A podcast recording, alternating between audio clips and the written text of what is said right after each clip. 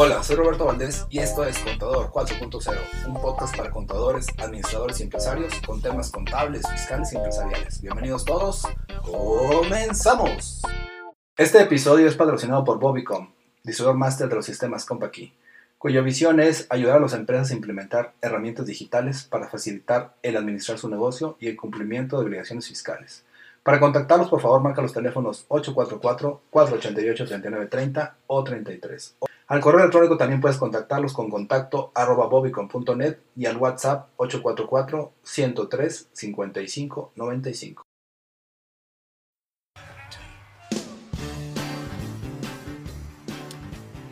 Buenas tardes, ¿cómo estás? Mi nombre es Roberto Valdés, esto es Escritorio Fiscal Digital, episodio número 5.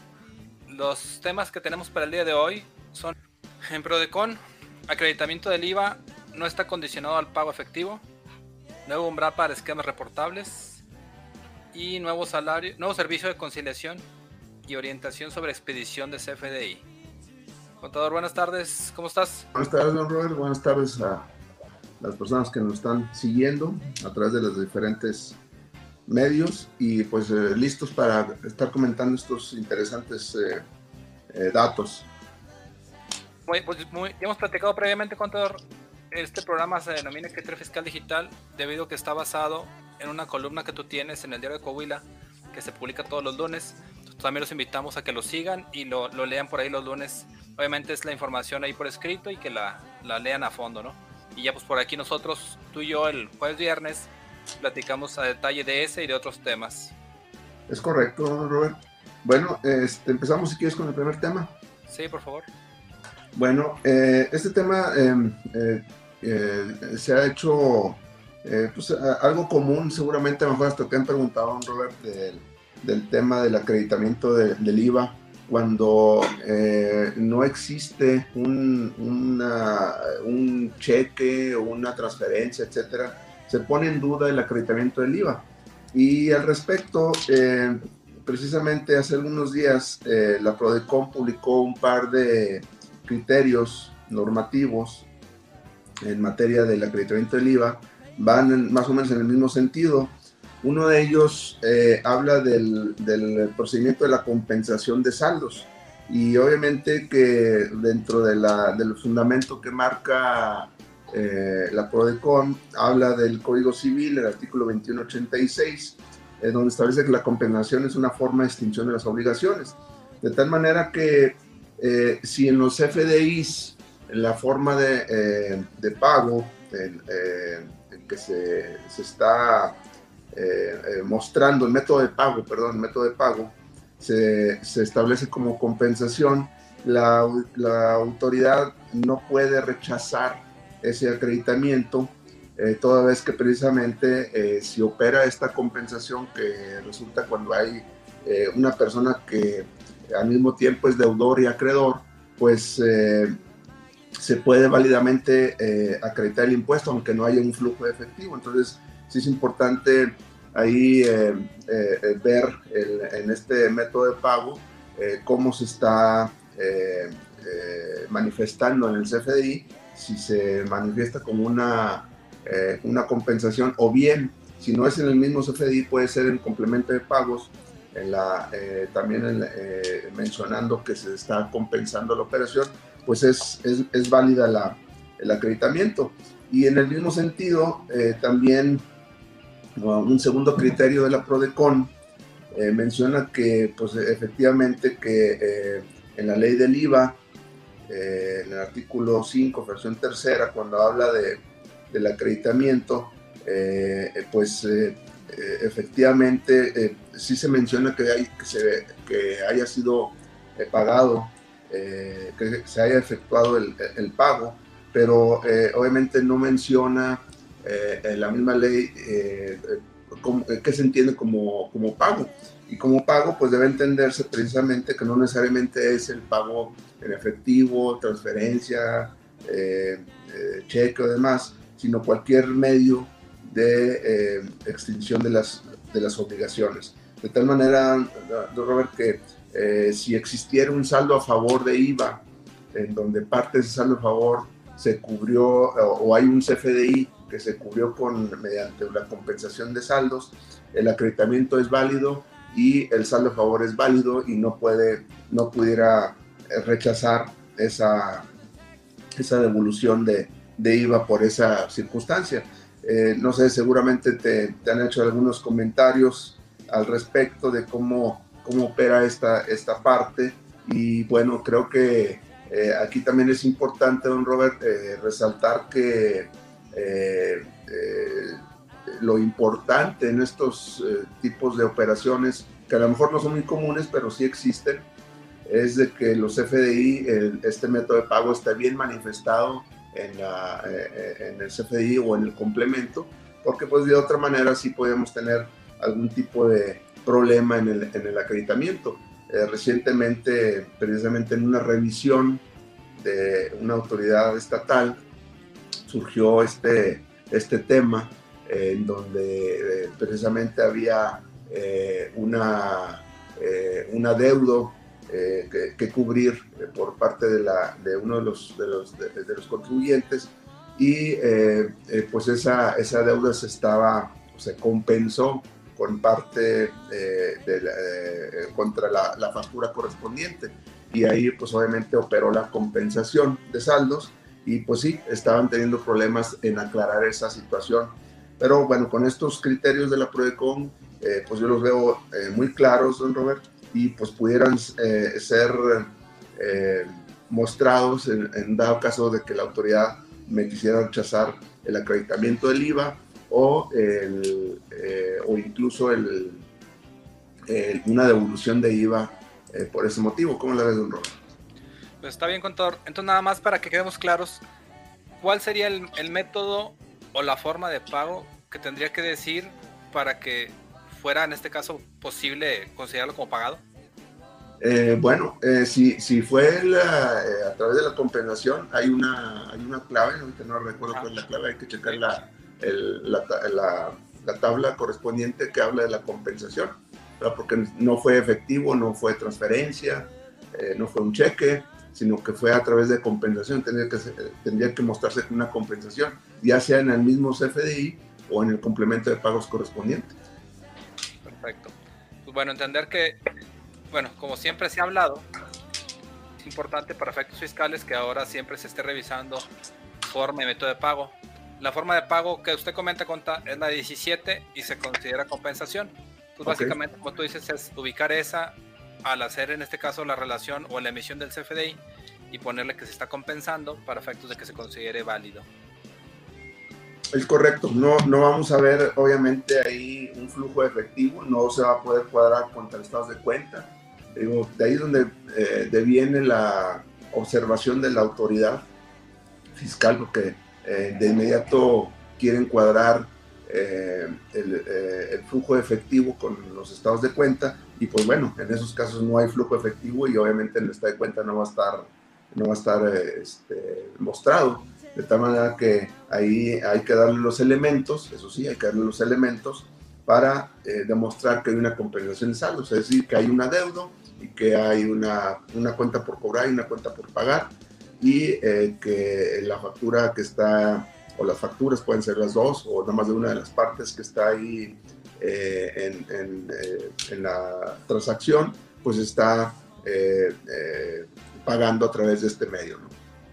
Ahí contra nada más considerar que solamente la autoridad para eso creó los conceptos o las formas de pago diversas que existen, porque la intención es que más adelante todo esto se fiscalice o se realice la revisión a través de CFDIs o de XMLs. Entonces, es lógico que ahorita se esté validando así y que Prodecon se, se, se decante por esa solución y entender que a la larga, conta, tal vez es un hecho que se buscaría que se cruzara esa información y que lo faltante en estados de cuenta, pues obviamente fuera considerado por, por la autoridad como una compensación o alguna otra forma que ellos alguna vez habilitaron y pues obviamente es funcional para las empresas, ¿no? Es correcto, es correcto, Robert.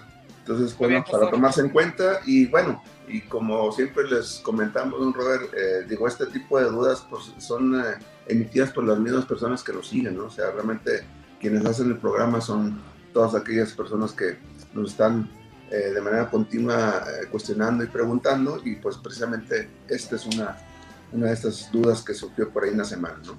Excelente, doctor. Bueno, el segundo punto que tenemos es el nuevo umbral para esquemas reportables, contador.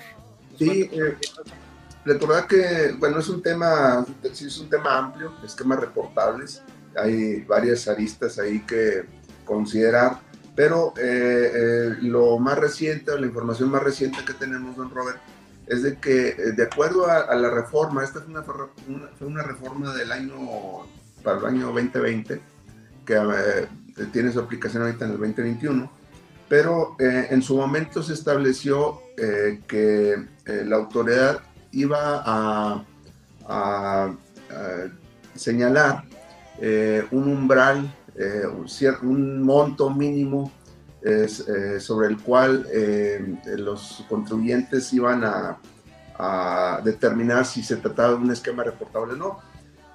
pasó todo el 2020 y pues ya había empezado el 2021 cuando precisamente la semana pasada, don Robert, salió publicado finalmente en el diario oficial de la federación un acuerdo que eh, establece que en las, eh, los esquemas reportables de la fracción 2 a la fracción 14 del artículo 109, 199 del Código Fiscal de Federación, si se fijan en la redacción eh, se excluye la fracción primera. La fracción primera habla más o menos de un esquema reportable en donde se eh, no, se, no se tome en cuenta las, eh, eh, los, tratados internacionales y, o que no apliquen o que eviten aplicar este tipo de disposiciones. Entonces, salvo esa fracción primera, toda la fracción 2 a la 14 del artículo 199 nos pone un umbral de 100 millones de pesos. Es decir,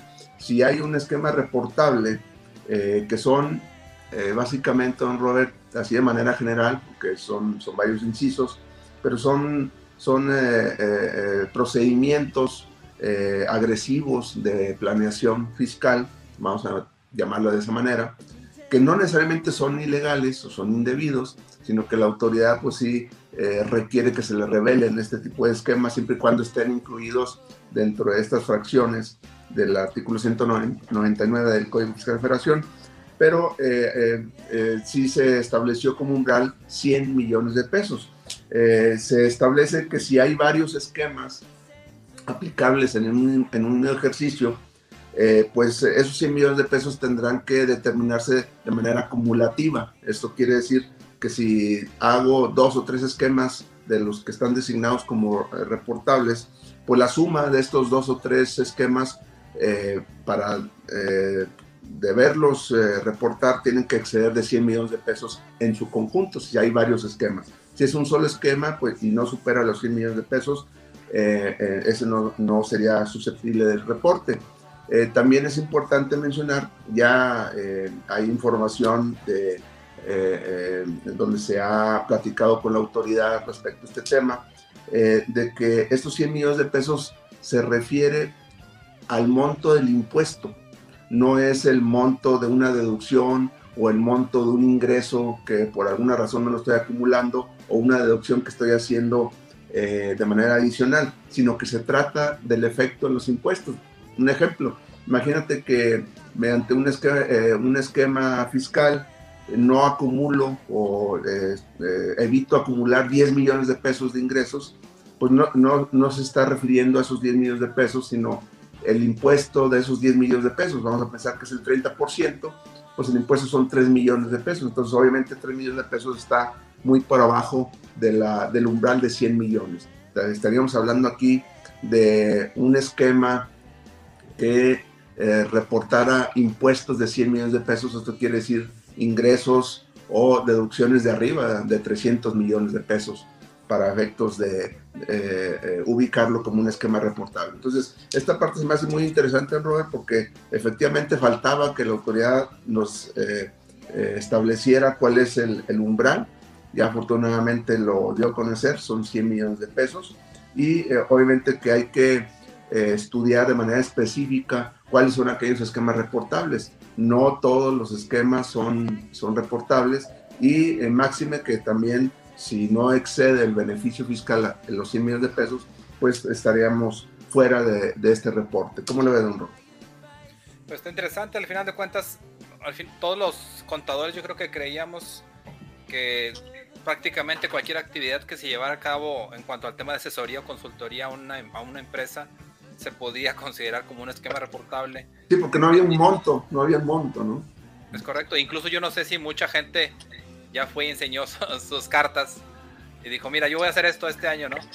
Así es, sí, es, es posible, es posible porque faltaba, de hecho ya en programas anteriores habíamos comentado algo, Robert, eh, de que no se, no se había determinado este monto y pues eh, lo mismo daba un peso que 100 o 200 millones, ¿verdad?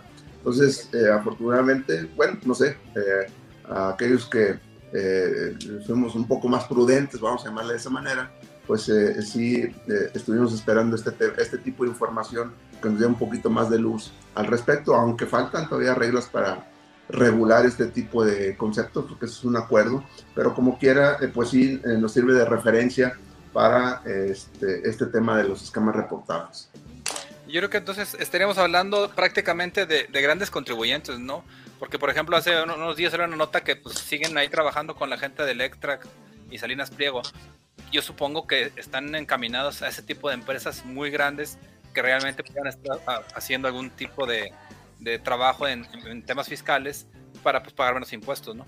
Sí, claro, sí, prácticamente está enfocado a ese término. Si estamos hablando de, de impuestos de 100 millones de pesos, como te decía, estamos hablando de, de, base fiscal de 300 millones de pesos. Entonces, para tener una base de 300 millones de pesos, imagínate cuántos son los ingresos que estaría reportando una empresa o las deducciones que estuviera eh, reportando una empresa. Estamos hablando de, pues sí, de de grandes eh, contribuyentes prácticamente, ¿no? Pero bueno, como quiera nos da luz al respecto y lo cual es una buena noticia, ¿no?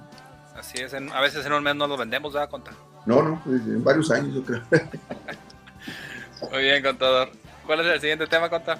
Bueno, eh, fíjate que me pareció importante comentar una, eh, una, nueva ficha de, del anexo 1A que es la 304 diagonal CFF, que habla de conciliación de quejas de facturación. Eh, ¿Cuántas veces eh, no hemos tenido problemas, don Robert?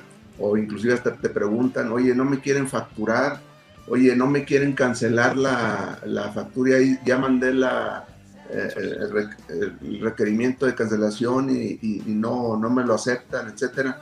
Entonces, se está dando a conocer, don Robert, dentro del anexo 1A, una ficha que es la 304 diagonal CFF que se llama conciliación de quejas por facturación. En este caso, don Robert, eh, nos vienen eh, eh, qué información se, se, requiere.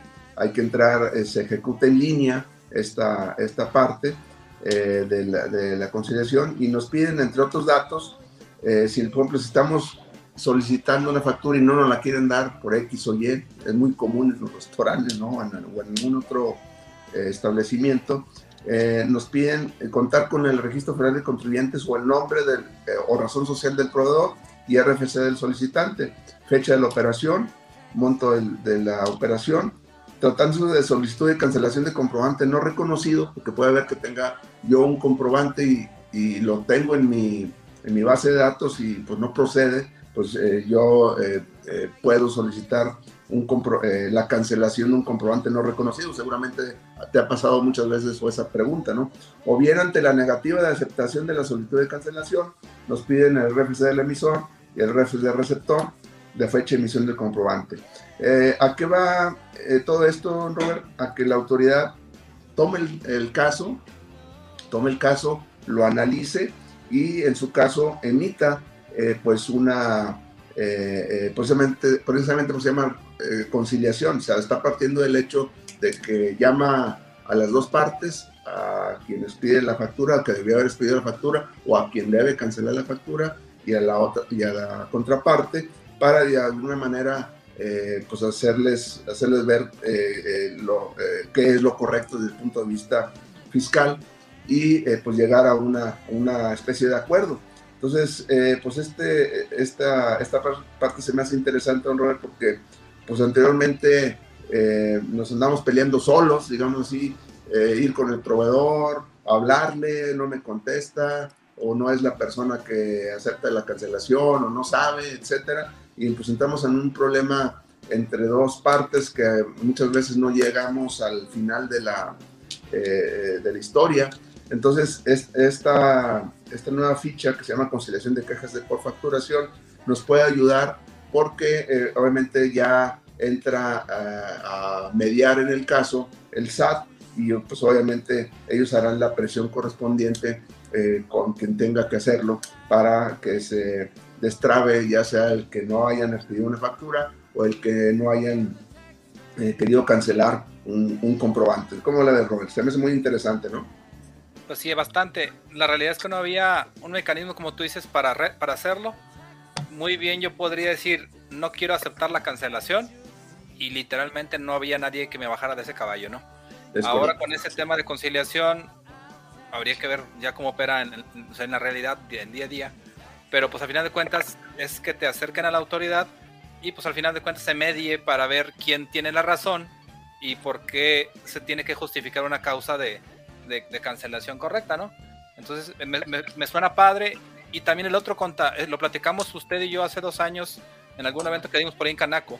Decíamos, ¿qué pasa si tú ves en tu, en tu base de datos de XML recibidos un XML que es, de un importe importante, pero que tú no lo recibiste. Lo único que se podía, se podía hacer antes era levantar un caso ante la autoridad y decir, nomás para avisarles que esta factura, que es un importe importante, yo no la pedí, yo no la pagué y por ende pues no me la quiero acreditar, pero quiero aclarar que no es mía. Es lo único que se podía hacer y la factura ya iba lógicamente. Es correcto, sí. En ese sentido pues está padre porque se le daría cierta claridad y al final de cuentas esa factura yo siento que se debería cancelar, ¿no? Así es, y de hecho eh, también mencionar que eh, la misma ficha menciona un plazo máximo para que se resuelva, son seis días hábiles, o sea, eh, en teoría, digo, hay que probarlo y comprobarlo, pero este, la, la, idea es de que el SAT va a resolver en seis días hábiles, lo cual se me hace pues buena, un plazo adecuado para resolver un problema de este tipo, ¿no? Entonces, eh, repito, es la, eh, ustedes pueden buscar la ficha 304 diagonal CFF y eh, obviamente ahí vienen la liga donde pueden este, entrar a la página del SAT a, realizar este tipo de solicitud y los requisitos que, les van a pedir que corresponden a este tipo de, de trámite, ¿no? Entonces, muy, muy importante darlo a conocer y pues tener en cuenta que tenemos esa posibilidad de hacer esta conciliación y que el SAT tome el, caso para que nos pueda ayudar a resolver este tipo de problemas. Pues bueno, está padre eso que comentas, Conta, del, plazo. O sea, los seis días está muy padre. De otra vez, como te dices, falta ver que sea real, pero es muy ágil, entre, entre comillas.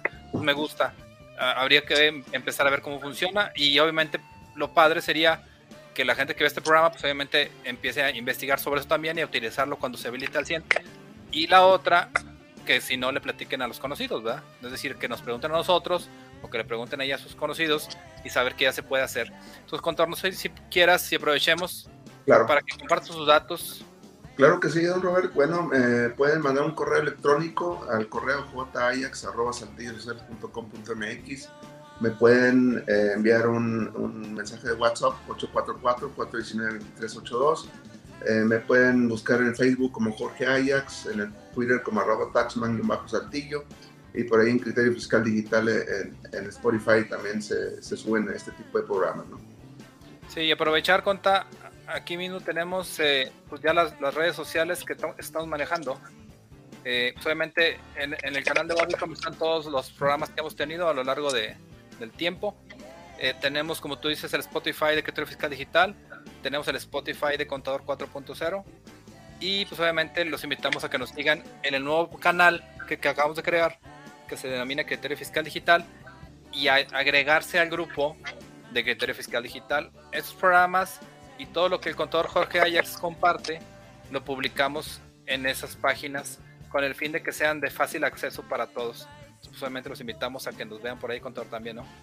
Perfecto, sí, para que tengamos un, una, un área común de, de información y de, estar en contacto. ¿no? Es correcto, contador. Pues bueno, como quiera, aquí seguimos en contacto para todos a través de redes sociales también. Si se ofrece algo, pues obviamente no duden en escribirnos. Y no sé si tengas algún comentario adicional, Contor. No, nada más, don Robert, pues este, que se cuiden, que se, sigan cuidando, nos sigamos cuidando con este eh, tema eh, de, de, pandemia, porque todavía, todavía pues está muy complicada la, la, circunstancia. Entonces, pues a, a, través de estos medios es importante estarse actualizando, porque, pues bueno, creo que es la nueva normalidad hacerlo de esta manera. ¿no? Correcto. Saludos a todos y pues por aquí nos vemos la semana que entra con todo. Un saludo, arte, platicamos luego. Igual, buenas tardes. Saludos. Bye bye.